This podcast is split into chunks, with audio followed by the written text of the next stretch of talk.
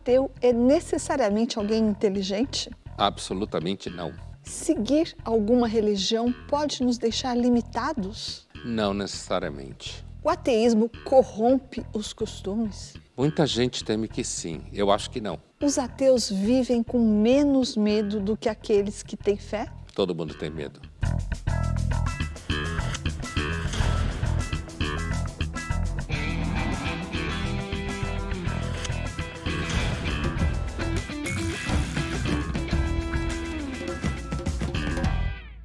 Estamos iniciando mais uma edição do Linhas Cruzadas, hoje para falar sobre ateísmo. Oi, Pondé. Oi, Thaís. Como estamos na semana do Natal, o Pondé teve a ideia de falar sobre ateísmo. Ele achou muito apropriado. Então a gente vai começar o programa vendo o que Sócrates tem a ver com ateísmo. A gente vai primeiro assistir um trecho do julgamento daquele que é um dos fundadores da filosofia ocidental no filme Sócrates, de 1971, produzido pela RAI. Voi che siete stati scelti dalla sorte con il benvolere degli dei, sappiate che dovete dare la vostra sentenza in occasione di questo processo intentato da Meleto, appoggiato da Anito e da Licone contro Socrate. Meleto, figlio di Meleto, accusa Socrate, figlio di Sofronico, dei crimini seguenti. Primo, Socrate non crede negli dei di Atene. Secondo, Socrate propone nuove credenze. Terzo, Socrate corrompe la gioventù. L'accusatore domanda la pena di morte. La parola è al primo accusatore. La parola è a Meleto. O filme apresenta de forma didática né, as acusações que a gente sabe que foram feitas contra Sócrates. Né? O Sócrates foi acusado de não acreditar nos deuses da cidade, ou seja, ele foi acusado de ateísmo. E, portanto, ateísmo não tem a ver com dizer que Jesus não é Deus. O, tema do ateísmo não é um tema compreendido como a negação da existência de deuses. É assim que a gente deve entender ateísmo. Né? E não só ateísmo como negação da existência do Deus da Bíblia. É a negação da existência de deuses. Ah, e veja que na própria acusação, como de fato ele é acusado, é de que então ele estaria ensinando os jovens atenienses a adorar outros deuses, também não era verdade, e que, portanto, ele estava corrompendo a juventude ateniense. Então, ah, o vínculo entre a suposição de que se você afasta as pessoas da crença nos deuses ou em Deus, você as corrompe, é uma suspeita que tem desde a época do Sócrates até hoje. Até hoje tem gente que acha que ateu é gente que, sei lá, não respeita a mãe, não respeita pai, sabe? Essas bobagens assim. No caso do Sócrates, no texto Apologia a Sócrates, que é o grande documento disso daí, um texto escrito pelo Platão, né? É, em que o Sócrates faz a sua própria defesa, ele diz claramente que ele, ele nunca pregou a descrença no, nos deuses de Atenas, né? na, na religião de Atenas. Mas sim, ele combatia a hipocrisia e a mentira. E a intenção dele era mostrar que muitas pessoas mentiam, dizendo que acreditavam nos deuses, que estavam preocupados com o bem, quando na realidade não estavam. Ou por ignorância, de não perceber como eles eram ignorantes com relação a si mesmos, ou porque eles eram hipócritas mesmo certo? Isso é a defesa que Sócrates faz dele na sequência das acusações.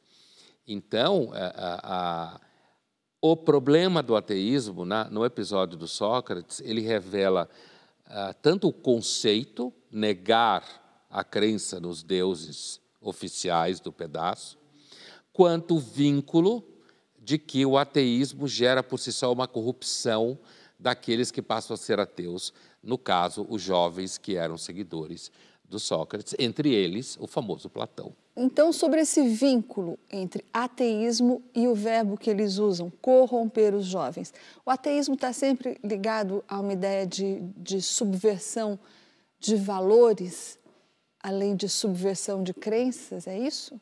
Possivelmente, se a gente observar o fato de que a maioria esmagadora, para não falar 100%, que a gente sempre toma cuidado para não fazer afirmações absolutas, mas assim, praticamente 100% das culturas conhecidas historicamente são culturas de alguma forma religiosas.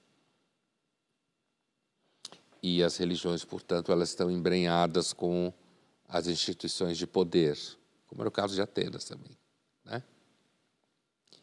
Agora, se todo ateísmo está necessariamente vinculado a um ato transgressivo que gera corrupção, num regime marxista, não. Regime marxista, na verdade, a gente pode fazer uma, uma observação dizendo que eh, seria justamente o contrário. Se você pegasse um grupo de jovens soviéticos educados na escola pública, educados no ateísmo, na afirmação de que o ateísmo, de que a religião é o ópio do povo, que submete as pessoas, o que de certa forma é verdade em, em vários casos, e você começasse a dar aula de religião, provavelmente o governo Provavelmente não. O governo iria considerar uma forma de transgressão. Então, veja que não é porque o ateísmo, enquanto tal, é uma transgressão, mas o contexto onde ele é ensinado. Agora, é claro que a negação da existência de deuses, ou a negação da existência de Deus como um todo, coloca em funcionamento uma série de questões e de medos e de inseguranças por si só independente do contexto político. É que no caso do marxismo, eles tiravam Deus e colocavam a fé na história, né? Voltando ainda à questão da subversão. O John Locke não dizia nas cartas da tolerância que o ateísmo não devia ser objeto de tolerância, porque justamente ele fazia esse vínculo entre a não crença em Deus e a falta de valores morais. Porque, é, como aparece na história do Sócrates, né, é, primeiro, porque é, é, é, muito vinculado à ideia de que o comportamento moral, uh, ou seja, viver dentro da lei, uh, sempre se supõe que está vinculado a um certo medo dos deuses, que ajuda a, a, colocar, a colocar limite nas pessoas, o tal medo do, do divino e tal. Tanto é como naquela famosa passagem é, do, do queda do Império Romano, declínio queda do Império Romano, né? É, do Edward Gibbon. O Edward Gibbon ele faz um, um comentário muito ilustrativo sobre o sucesso do Império Romano por conta da sua atitude em relação às religiões, de que no Império Romano, no politeísmo romano, todo mundo acreditava em todos os deuses. Então, você tinha um, eu apresentava o meu, você também acreditava, que significava o quê? Fazia sacrifício, fazia umas oração, acendia umas velas, aquelas coisas que se faz, né?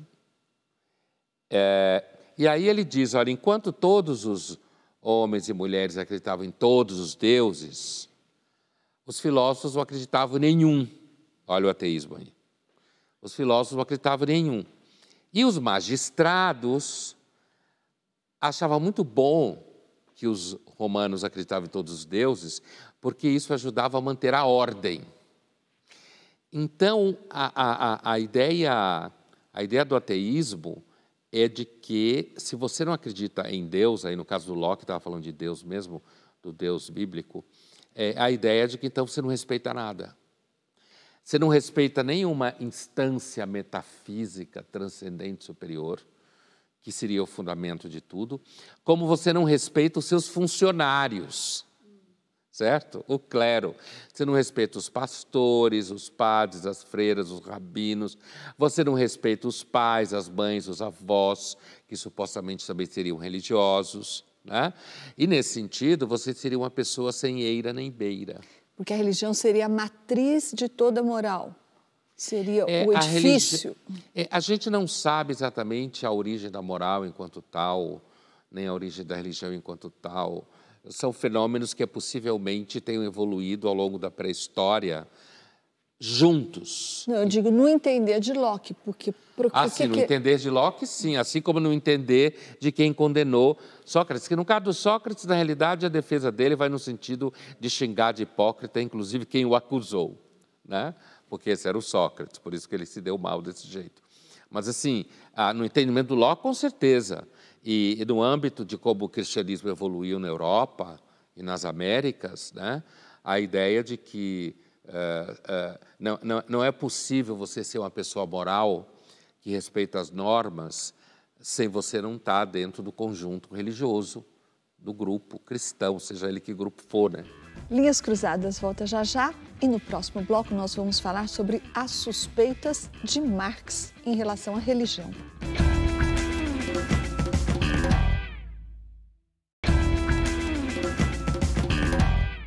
Estamos de volta com Linhas Cruzadas, hoje falando sobre ateísmo. Pondé, o Epicuro, filósofo grego que viveu no século IV, dizia que a gente acredita em deuses porque a gente tem medo dos deuses e que se a gente acreditar que os deuses não podem nos atormentar, nos fazer mal, a gente não precisaria acreditar em deuses. Então, eu te pergunto, a crença em Deus ou nos deuses está sempre ligada ao medo?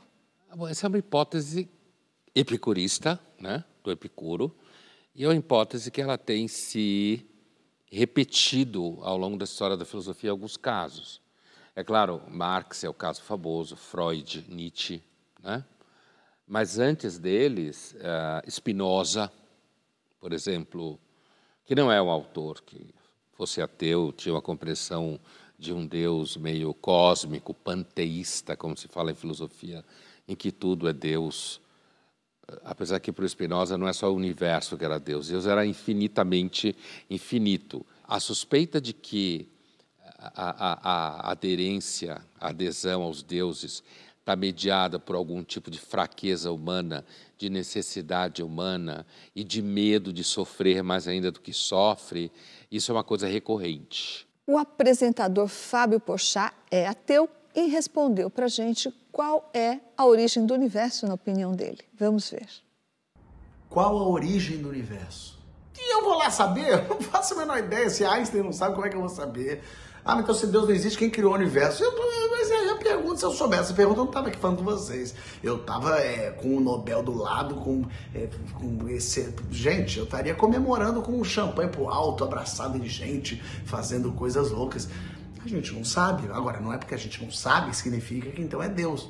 É, até outro dia, por que, que chovia? Ninguém sabia. Então era Deus. Deus é uma ótima resposta para perguntas. O Deus é um porque sim da sua mãe. Por que, que eu tenho que ir agora para a escola? Porque sim. Porque eu sou sua mãe e estou mandando. É Deus, é essa a resposta para todo mundo. A gente não faz a menor ideia. Até porque se Deus criou o universo, quem criou Deus? Não, já que vem Deus. Deus já existia desde o sempre, mas antes do sempre existia alguma coisa. Enfim, a gente não sabe, a gente não faz a menor ideia. E imagino que a humanidade não vai estar aqui há muito tempo para conseguir dizer qual é a origem do universo. Até agora, a gente está descobrindo aos pouquinhos umas coisinhas malucas. Eu vou acreditando na ciência. Enquanto estão me provando coisas, eu vou indo, eu vou indo atrás. Mas enquanto a resposta é porque Deus criou, isso aí não me satisfaz, não. Muito bom. É, o que a gente pode concluir do que ele fala é que a mãe existe, né? Por quê? Porque sua mãe mandou. Dúvida que a mãe existe, ninguém tem, né? Mas assim, apesar de que eu concordo com o que ele está falando, quer dizer, é, é uma, uma coisa que a gente chama em filosofia non sector. O fato de eu não saber da onde veio o universo não prova que Deus existe. Uma coisa não segue a outra, entendeu? Uma coisa não implica na outra. Pode ser simplesmente ignorância, como ele pressupõe, né? que a gente ainda não chegou lá. Agora, existe um problema filosófico enquanto tal, que é um, uma discussão que a, aqueles que acreditam em Deus adoram levantar, e que e, e, para alguns é simplesmente uma, uma demanda que a razão faz, que ela fica pirada, que é o momento que ele fala assim: ah, mas ah, então alguma coisa tem que ter começado isso. Mas se alguma coisa começou isso, quem começou essa coisa que começou isso? Né? Então, se Deus criou o universo, quem criou Deus? Né? Ah, do ponto de vista especulativo de filosofia, essa resposta é muito fácil. Aliás, o Aristóteles já tinha pensado nela. Ninguém criou Deus. Aristóteles não fala de Deus no sentido da Bíblia, que deixa isso muito claro. Né? Mas ele fala de um princípio ele chama de o motor imóvel, que tudo move, sendo ele imóvel, que tudo causa, sendo ele incausado, que tudo condiciona, sendo ele incondicionado. O que, que o Aristóteles quer dizer com isso? O Aristóteles está falando desse problema. Ele está dizendo o seguinte: olha, Porchat e companhia, a gente não sabe, mas racionalmente falando, se existe um princípio de tudo, esse princípio por si só não pode ser causado por um outro. Porque se ele for causado por um outro, você é fica numa, no absurdo, né? no infinito absurdo. Então, por definição de razão, racionalmente falando, se existir um princípio de tudo, ele tem que ser o princípio primeiro. Antes dele, não há outro, porque não há antes dele. Ele é eterno. Sempre esteve aí. Você falou de três ateus, três não, porque Nietzsche ainda está subjúdice, mas Marx, Freud e Nietzsche. Então, você falou que Nietzsche, o ateísmo dele está na raiz do conceito de desamparo, né, do, da procura de abrigo pelo medo da contingência e, etc. No caso do Freud, o ateísmo ou a crença em Deus, o seu contrário, seria uma proteção contra essa nossa noção infantil, também ligada ao desamparo, e que então estaria lá em busca de um ser imaginário que nos protegesse. Mas para Marx você não falou. Marx então acha suspeita da religião, vê a religião como uma instrumentalização, como um instrumento político, e é assim que ele define. Então, no caso dele, o ateísmo seria uma libertação? Uma ideia muito comum quando a gente está falando dentro do ateísmo, filosoficamente, é que depois do Freud, se você não é ateu, você é um retardado mental que permaneceu infantil. No caso do Nietzsche, você é um medroso que não consegue lidar com a indiferença do universo. No caso do Marx, você é um idiota que gasta dinheiro com um picareta que diz que vai interceder junto a Deus para você. então, assim, agora, no caso do Marx, especificamente, é assim, a, existe um autor menos conhecido, mas também ateu, mas da, da, da, digamos assim, da, ali, da mesma geração do Marx, um pouquinho anterior, um pouquinho anterior, não são contemporâneos, mas anterior de nascimento, que é um cara chamado Ludwig Feuerbach. Uh, Ludwig Feuerbach, que também fazia parte daquilo que em filosofia se chama jovens hegelianos, que depois se passou a chamar de a esquerda do Hegel. Né? Uh, o, o Ludwig Feuerbach escreve um livro muito famoso chamado Essência do Cristianismo, em que ele diz que, na realidade, Cristo é uma espécie de projeção idealizada que o homem faz de si mesmo. Então, a gente projeta em Cristo uh, tudo aquilo que a gente gostaria de ser capaz de ser ou fazer e não é, e não faz. Portanto, é uma projeção alienante, que você fica preso nessa projeção. O que o Marx fez foi dizer que faltou ao Feuerbach perceber que essa relação é relação mediada por economia material. Então, a, a religião é o ópio do povo para Marx, porque a religião deixa o povo meio bobo, sonhando com o que não existe, fugindo da vida real. Agora, a, o, o, que o Marx traz de importante para a posição do ateísmo no século XIX, é um dos cavaleiros do ateísmo, como se fala, né? o Marx, é porque o Marx vai dizer que a religião ela não funciona só como uma questão uh, de projeção idealizada do mundo ou uh, do homem. Né? A religião funciona como business. A, a religião é um negócio em que você só não aliena as suas capacidades de pensamento. Você aliena suas paixões, você aliena sua potência material de realização.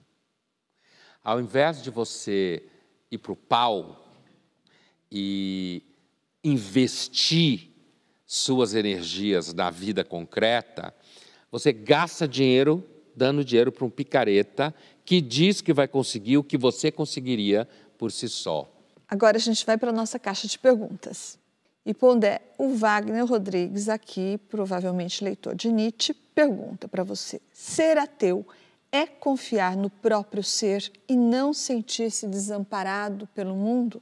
Você pode identificar no Nietzsche esse tipo de investimento numa certa autossuficiência, né? porque a ideia de que se eu sou ateu, então eu não preciso alienar minha capacidade e minha coragem e o fato de eu não ser amparado pelo universo em nenhuma realidade abstrata exterior, então eu posso ter confiança em mim mesmo, aquela ideia do Nietzsche fazer fonte de valor para si mesmo, né, de si mesmo. Então isso dá uma certa aura a um, a um, a um certo ateísmo de base nietzschiana, que parece que ser ateu é uma atitude meio gloriosa, né? De que, heróica. Heróica, isso aí, que é uma atitude heróica, que você uh, ser ateu significa que você confia em si mesmo, confia na, no ser que existe e, portanto, você não tem medo disso daí e tal. Eu diria, nesse sentido, eu sou um pouco mais comedido talvez mais freudiano do que nietzscheano, e entender que a gente não está com essa bola toda, né? Assim, primeiro eu, eh, primeiro eu acho que você pode ter ateus, ateus que são pessoas extremamente inseguras. É, eu não acho que a gente pode deduzir racionalmente que se a pessoa é ateu, então ele é por definição mais seguro. Isso é uma falácia, né? E você pode ter pessoas que são religiosas e são mais seguras no seu dia a dia, na forma de se comportar e de agir.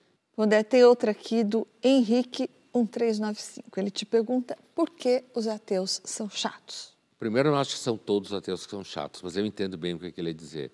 É o que se chama normalmente de ateu praticante. É o pentelho que acha que porque ele é ateu, ele é muito inteligente ou muito corajoso. Então, ele normalmente gosta de sentar perto de alguém religioso e falar: Deus não existe. É o que normalmente se chama de ateu todinho. É um ateu infantil.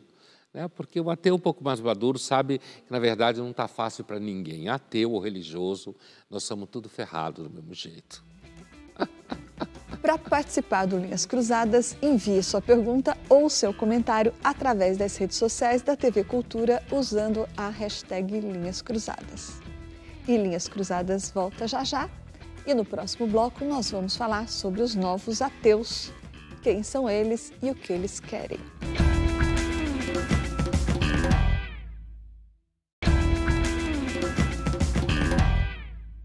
Estamos de volta com Linhas Cruzadas, hoje falando sobre ateísmo. E, Pondé, no bloco anterior você falou que existe aquele tipo de ateu que faz questão de ficar pregoando a inexistência de Deus toda vez que ele senta perto de alguém. Você falou que são os ateus todinhos.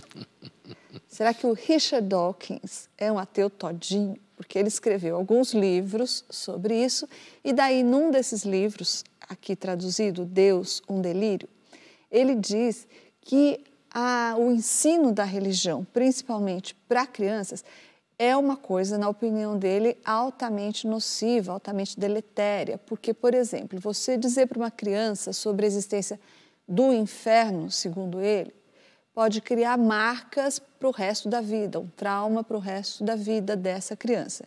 E que isso não deveria ser permitido. Você acha que o Dawkins exagera? Eu acho que o Dawkins toma parte pelo todo, no caso do ensino de crianças. Ah, qualquer pessoa que conhece um pouco mais de religião, seja filosofia, história, ensino religioso, sabe muito bem que você pode uh, falar de religião, ensinar religião para crianças, sem fazer com que elas se sintam condenadas ao inferno por isso. Tudo depende da abordagem.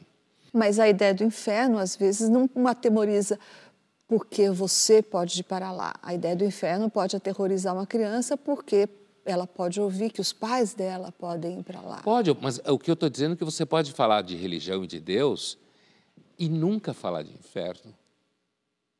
Certo? Existem as mais criativas formas de você discutir religião com crianças sem ter que falar para elas que o inferno existe. Não você na igreja pode... católica, eu suponho. Não, não, você pode dizer... Os católicos e... Os cristãos são obcecados pelo inferno, os judeus não.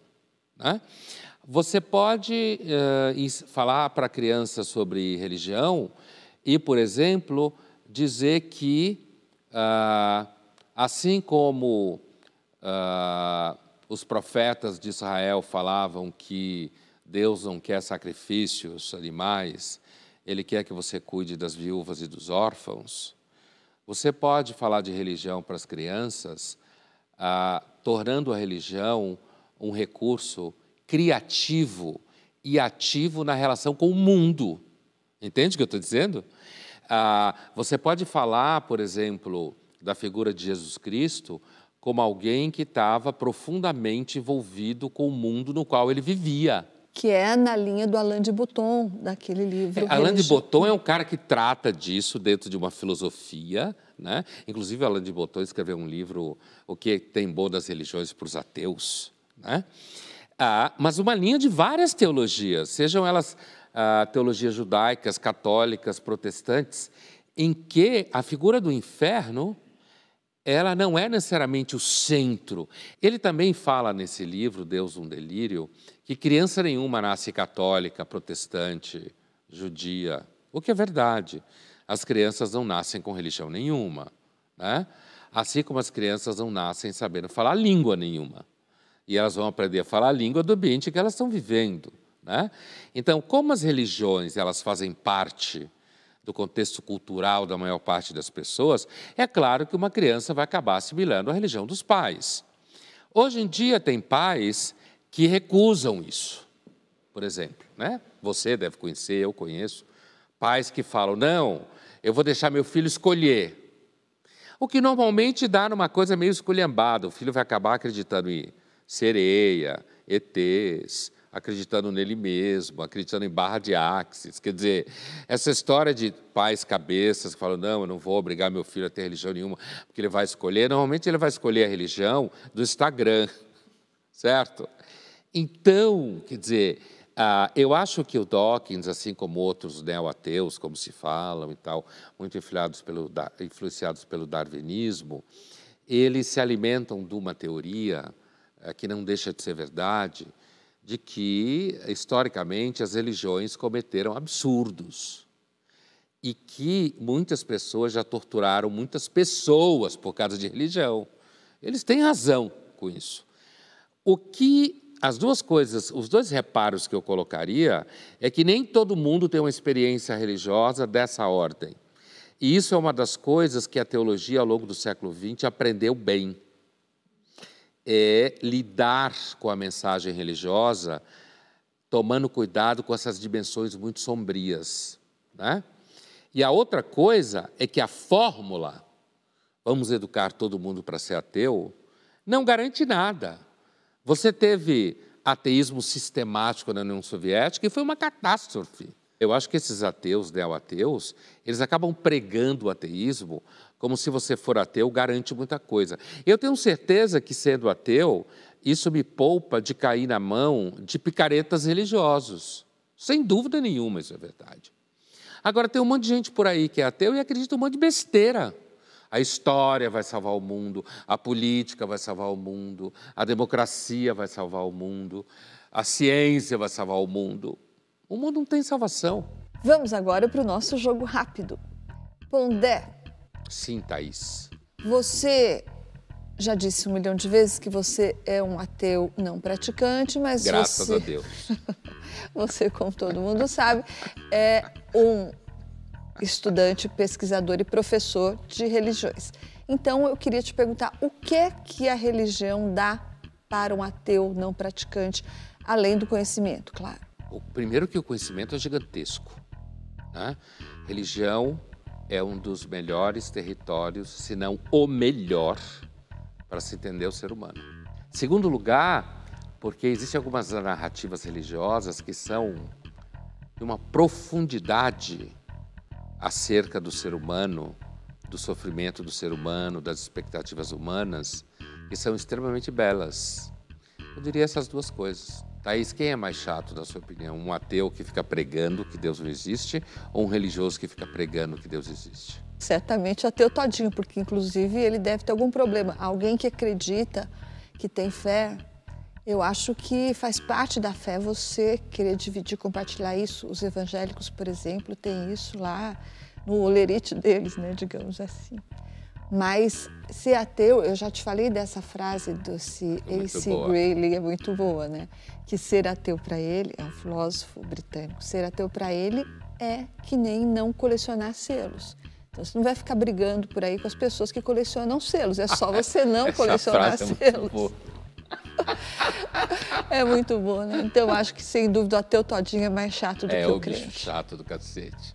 Quando é, o bolsonarismo colocou no mesmo nível lá comunismo, os perigos do comunismo e o ateísmo, os perigos do ateísmo. Os dois seriam flagelos da esquerda. Em que medida que o ateísmo tem mesmo o DNA de esquerda? Primeiro, vale a pena dizer que o bolsonarismo é tão idiota que ele acha que todo mundo que não é bolsonarista é comunista e ateu, né? Isso é uma coisa. Assim, historicamente não dá para fazer esse vínculo. Né? Ah, é claro que dentro da história da tradição judaico-cristã a partir do século XVIII, quem se assume como ateu é sempre visto como um cara transgressivo, antes de haver ideia de esquerda e direita. Né?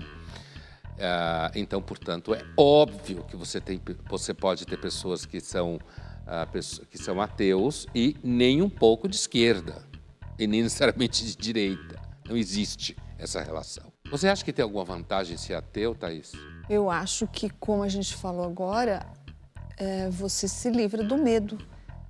Sim, do medo da fúria dos deuses, do medo do castigo, do medo do inferno, que aterroriza as crianças, segundo Dawkins. Eu acho que sim, você se livra de alguns medos sendo ateu. Você concorda? Concordo. E Linhas Cruzadas foi às ruas fazer a seguinte pergunta para as pessoas: Se Deus é bom, por que o mal existe? Vamos ver o que elas responderam. Se Deus é bom, por que o mal existe? Simplesmente porque Deus dá o livre-arbítrio para o ser humano seguir os caminhos que ele deseja. Eu acho que na verdade Deus não existe e eu acho que o ser humano é muito mais simples do que a gente imagina. Eu acho que a gente tem muita maldade no coração, todo mundo. Só que para algumas pessoas a maldade se sobressai da bondade. Deus é onipotente e não entra no arbítrio das pessoas. Então ele deseja o bem para você. Então vai você querer acompanhar os passos dele ou não. Eu acredito em Deus, porque eu acredito que Deus está dentro de cada um de nós. O bom e o mal existem, porque a gente vive num mundo de oposição. Eu acredito que o mal existe para provar para a gente que existem dois lados e para a gente se tornar melhor. Eu acho que o lado ruim né, serve para a gente ter sucesso no outro lado, no lado bom. Então a gente tem um lado ruim para poder buscar pelo lado bom. O mal nada mais é que a ausência de Deus. Se você não tem Deus, você vai ter o mal em si.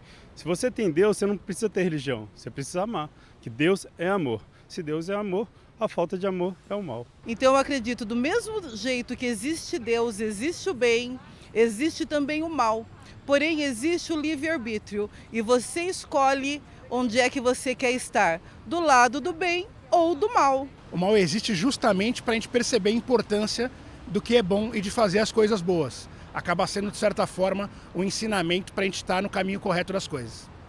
As respostas deles foram respostas bem típicas, né? Aparentemente todos crentes em Deus, né? Fala-se muito do livre-arbítrio. Uh, eu diria que os argumentos deles sobre o mal como sendo livre-arbítrio, feito para a gente aprender, aprender o que é o bem, o que é o amor, São argumentos que sofrem muito diante do, de um famoso argumento do personagem Ivan Karamazov, do Dostoiévski, quando Ivan Karamazov diz: Eu até acreditaria, poderia acreditar na existência de Deus, eu não perdoo a sua criação, porque eu não perdoo um Deus que faz uma criança sofrer. Um câncer na cabeça de uma criança, afinal de contas, é para ensinar o que a quem? Qual é o livre-arbítrio que existe envolvido no fato de um leão devorar um bebê coelhinho? Se eu for dizer que Deus, ah, que um câncer na cabeça de uma criança de três anos foi feito para eu aprender alguma coisa, eu pai ou eu mãe, é, digamos assim, que Deus tem uma pedagogia, ele sim, com certeza, terrível. Então, do ponto de vista de uma filosofia dura, quando eu digo dura não é má, conceitual, os argumentos deles, nenhum deles fica de pé. Então a gente vai falar mais sobre isso. Linhas Cruzadas volta já já e no próximo bloco voltamos a esse assunto, o argumento do mal.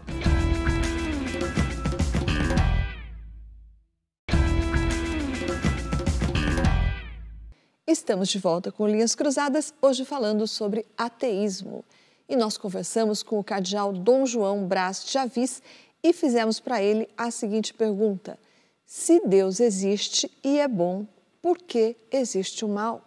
Vamos ver o que ele respondeu. Se Deus é bom, por que, que existe o mal no mundo? Aliás, é uma pergunta que todo mundo faz, né?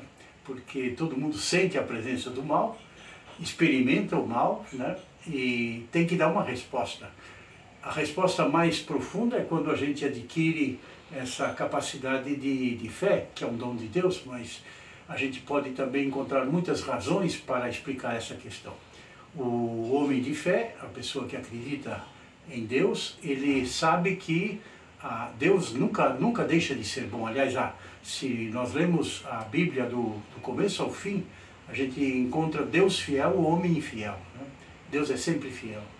E depois, a, digamos, a razão mais profunda, né, a força maior para a gente acreditar que o amor, que Deus é sempre bom, é que Ele deu a vida em Jesus Cristo por nós. Ele morreu na cruz por nós.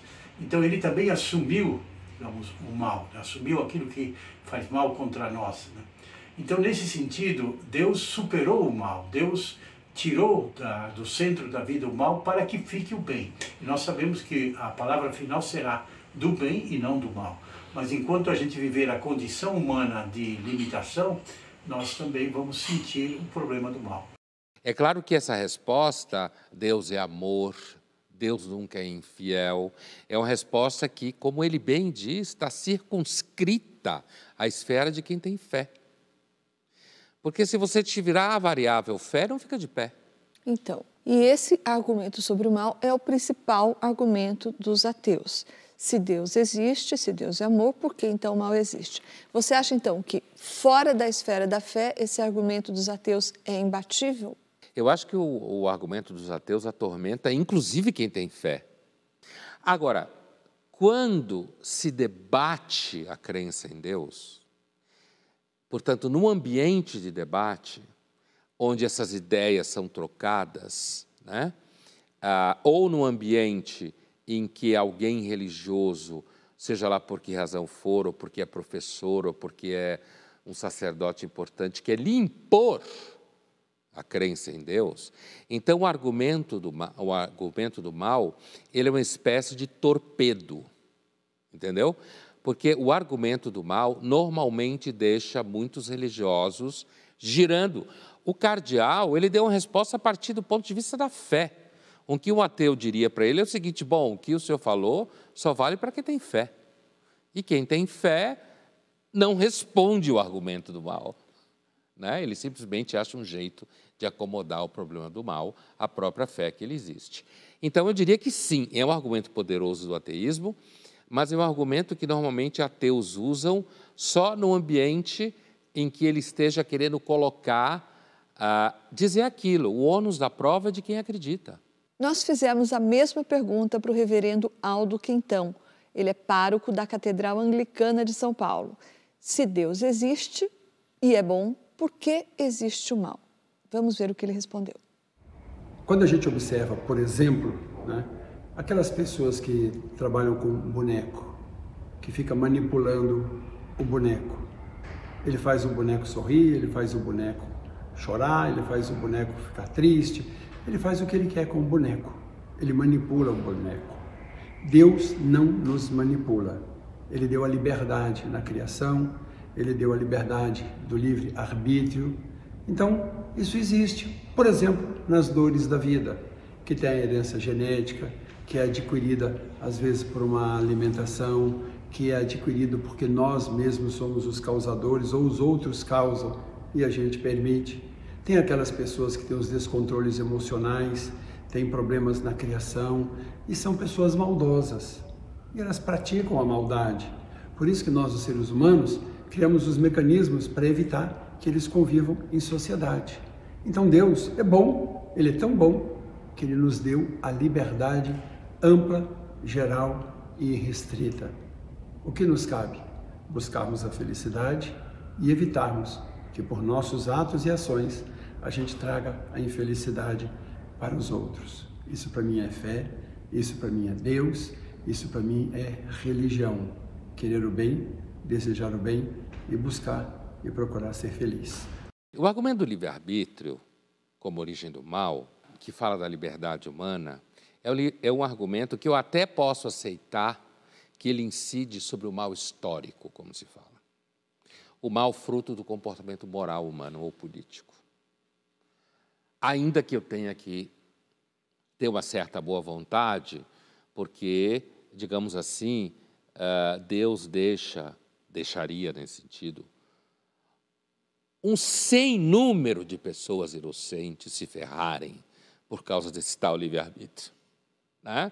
Eu teria que aceitar que, por exemplo, ah, só para ficar um clichê, Deus teria deixado que milhões de russos fossem massacrados na guerra civil bolchevique. Eu teria que concordar que Deus deixou que milhões de chineses fossem massacrados na Revolução Cultural. Eu teria que aceitar que milhões de europeus, entre eles aqueles que foram mortos em campos de concentração, foram chacinados em nome do livre-arbítrio. Então, ainda que eu possa aceitar que o livre-arbítrio é a razão do mal e que, portanto, eu estaria lidando com o mal moral histórico e político, ainda assim eu tenho que fazer muita concessão para dizer, putz, Deus, tem que cobrar tão alto o preço da liberdade, né? É, é, por isso que os espíritas entram nessas explicações bobas de que na vida passada você foi escravocrata, malvado, escroto, por isso que você então agora, sei lá, morreu no campo de concentração ou no campo de batalha. Mas o problema é que o argumento do mal é tão poderoso que ele sim arrebenta com a ideia de que Deus é amor. Se eu aceitar que Deus é um bicho todo poderoso, meu escrotão, meu louco, não.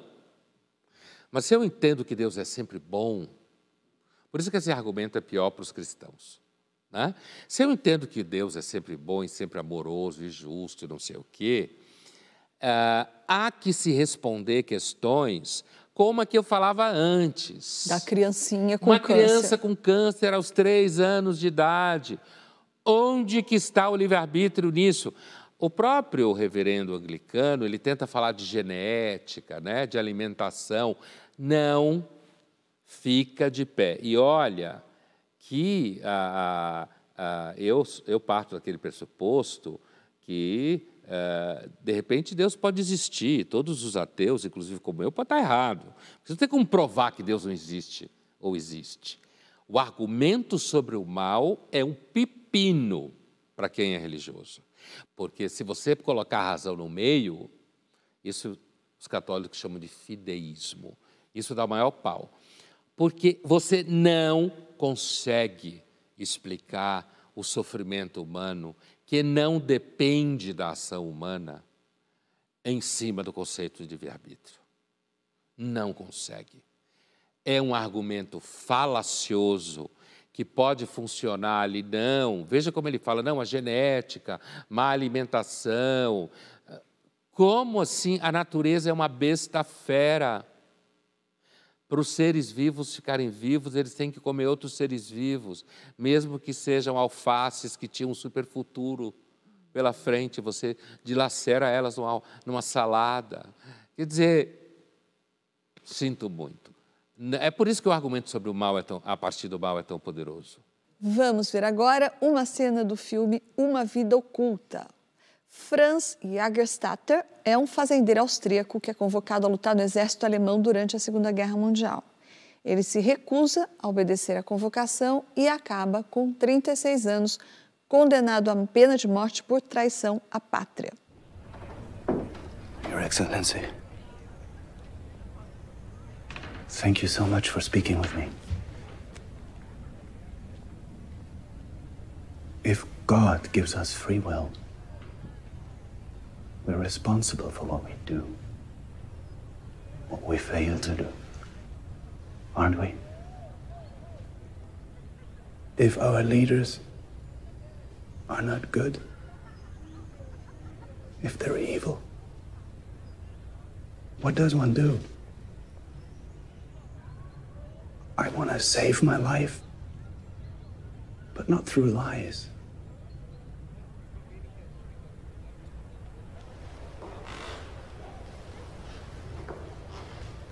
You have a duty to the fatherland.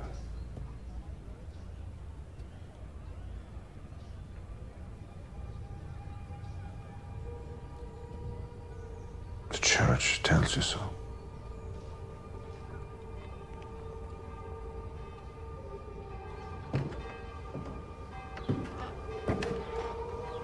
Do you know the words of the apostle?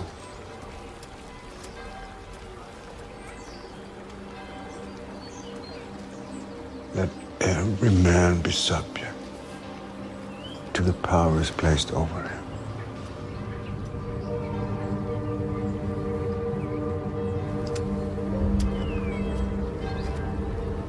You hear those bells? They're melting them for bullets. Esse filme é um caso clássico histórico verdadeiro da chamada objeção de consciência. Né? O ponto de vista da objeção de consciência uh, do personagem e o fato de que o personagem está quase que colocado no lugar de Cristo, certo? Que não teria compactuado com os poderes da sua época, fossem eles os poderes do templo, fossem eles os poderes do, do representante de Roma, e, portanto, assumindo que ele teria a oportunidade de fugir, como todo mundo tinha, não fugiu e ficou e enfrentou a morte, porque estaria então enfrentando o mal. Esse personagem está nesse lugar. Né? Ele está no lugar de alguém que, por absoluta consciência de que quando seus líderes são maus, não dá para dar a César o que é de César. Certo? Mesmo sabendo que ele vai morrer, mesmo sabendo que ele vai deixar a sua família, vai deixar seus filhos, a sua mulher. E isso é um dilema atroz. Muitas pessoas que ajudaram os judeus, por exemplo, na Segunda Guerra, em países ocupados por nazistas, muitos anos depois, os filhos falavam que eles tinham raiva dos pais, porque eles não entendiam como que os pais eram capazes de colocá-los em risco em nome de pessoas que eram a priori desconhecidos. Né? Que a única coisa que eles tinham que fazer era fechar a porta, entregar para os nazistas. E na medida que eles não faziam isso, eles estavam colocando em risco as pessoas que eles amavam. O que já coloca em questão essa ideia idiota de que o amor resolve tudo. Mas então, tá, então, a partir daí, qual é a analogia com o ateísmo? Não, não, não se trata de haver analogia com o ateísmo aqui. Aqui se trata, nesse filme, na realidade, de olhar a religião, como diriam os portugueses, na sua dimensão solar, na sua dimensão grandiosa, certo? Que você tem um homem que tem a coragem de entrar em crise com a própria família, de encarar a morte, porque ele tem absoluta consciência que ele não vai compactuar com o mal. Não se trata de ateísmo aqui. A possibilidade que uma pessoa tem de saber que está caminhando em direção à morte, mas ele está caminhando em direção à morte porque ele é capaz de reconhecer o mal na frente dele e ele aceita pagar com a própria vida Para não compactuar com para o mal. não compactuar com o mal, é uma das coisas que faz com que muitas pessoas religiosas continuem a acreditar. Porque existem pessoas que são verdadeiros ícones. Esse personagem é um santo, no sentido tradicional cristão. É um santo. Porque ele abriu mão da vida dele, porque ele decidiu que não vale a pena ficar vivo, mesmo levando a família a sofrer, se ele tivesse que compactuar com o nazismo. A ideia é, se todo mundo tivesse a coragem que esse personagem teve, isso é uma história real, se todo mundo tivesse a coragem que esse homem teve, não existiria o terceiro Reich. Linhas Cruzadas fica por aqui, mas na semana que vem a gente está de volta.